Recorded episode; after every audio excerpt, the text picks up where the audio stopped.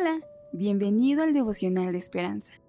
Creemos que en este tiempo Dios traerá inspiración y motivación para tu vida, así que prepárate para un tiempo de intimidad con Dios.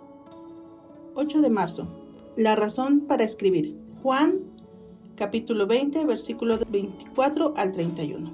Pero estas se han escrito para que creáis. El Señor es mi alto refugio. Cantábamos mientras dejábamos el campamento.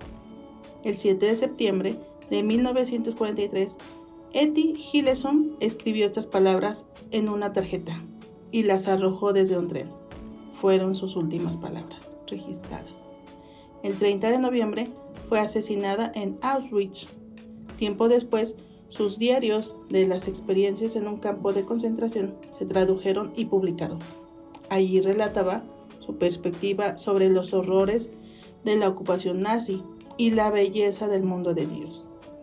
El apóstol Juan no esquivó las duras realidades de la vida de Jesús sobre la tierra. Escribió de lo bueno que hizo, así como de los desafíos que enfrentó. Las palabras finales de su Evangelio nos dan el propósito detrás del libro que lleva su nombre.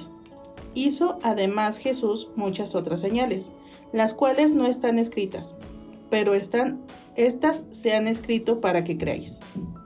Y el diario de Juan concluye con una nota de triunfo. Jesús es el Cristo, el Hijo de Dios.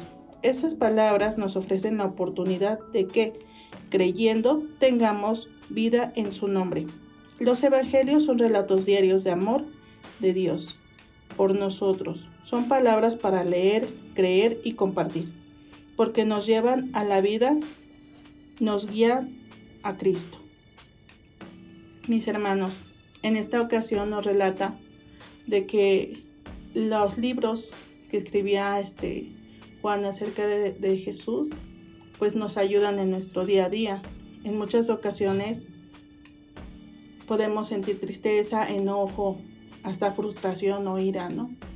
O muchas veces estamos sin esperanza. Sin embargo, cuando leemos la Biblia, vemos esa esperanza, ese amor, esa fe ese regocijo, esa, ese aliento de vida escrita y nos inspiran a seguir adelante a pesar de las circunstancias, nos dan consuelo, cosa que en muchas ocasiones necesitamos ser, este, escuchar, necesitamos leer, necesitamos esa palabra de aliento que Dios nos da.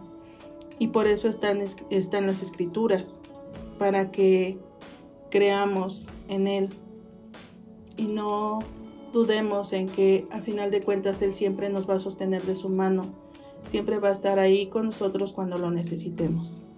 Oremos, mis hermanos. Amado Padre, te damos gracias, gracias por tus palabras, gracias por tu escritura, gracias por todo lo que nos das. Gracias porque gracias a ello podemos tener fe, podemos creer, podemos tener esperanza una esperanza de una vida aún mejor, Padre. Te doy gracias en el nombre de Jesús, papito hermoso. Amén. Esperamos que hayas pasado un tiempo agradable bajo el propósito de Dios. Te invitamos a que puedas compartir este podcast con tus familiares y amigos para que sea de bendición a su vida. Puedes seguirnos en Facebook, Instagram, YouTube y Spotify como Esperanza Tolcayuca. Hasta mañana.